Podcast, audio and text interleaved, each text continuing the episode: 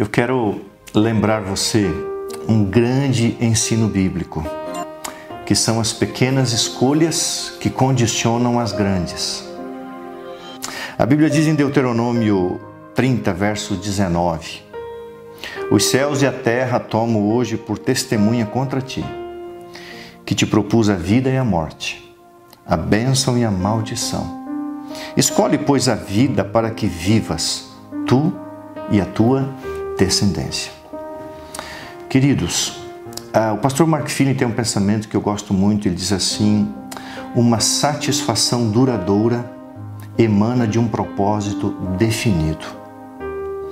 É, você dá valor às pequenas escolhas, às pequenas decisões? Algo que você talvez ache irrelevante, mas que condicionam as grandes decisões. Por exemplo, para você pode parecer pequeno, os hábitos, alimentação, exercício, o sono, o repouso, né? É, a gente precisa crescer nessas coisas. São pequenas decisões.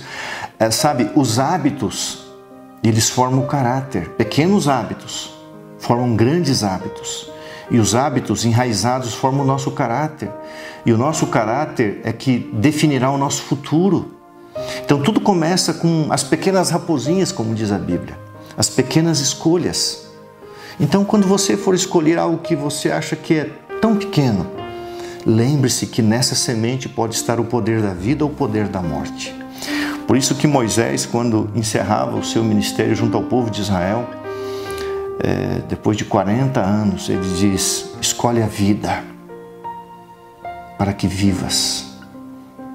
Não esqueça, as pequenas escolhas, elas condicionam as grandes escolhas. Que Deus abençoe você. Ah, quando se deparar com pequenas decisões, ah, isso é importante, não é importante, pense se isso não vai condicionar algo errado ou ao escolher bem vai condicionar algo melhor.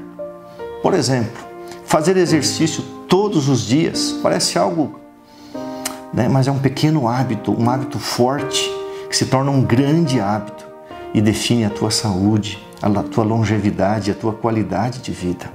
A alimentação, às vezes coisas tão simples, não vou comer isso, não vou comer aquilo, vou evitar ou vou parar de comer, por exemplo, açúcar. É um hábito tão pequeno, não vou mais comer açúcar, mas pense se isso não está condicionando você a se tornar uma pessoa obesa, uma pessoa doente. Que Deus te abençoe. Escolha a vida e leve contigo esse pensamento.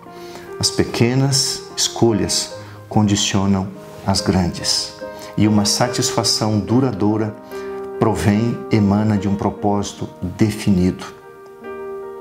Parecia coisa de só menos importância, não? Daniel não se contaminar com uma alimentação de um rei? As pequenas escolhas condicionaram as grandes. Que Deus abençoe você. Escolha a vida. E a vida está nas pequenas sementes. Que Deus te abençoe. Um grande abraço.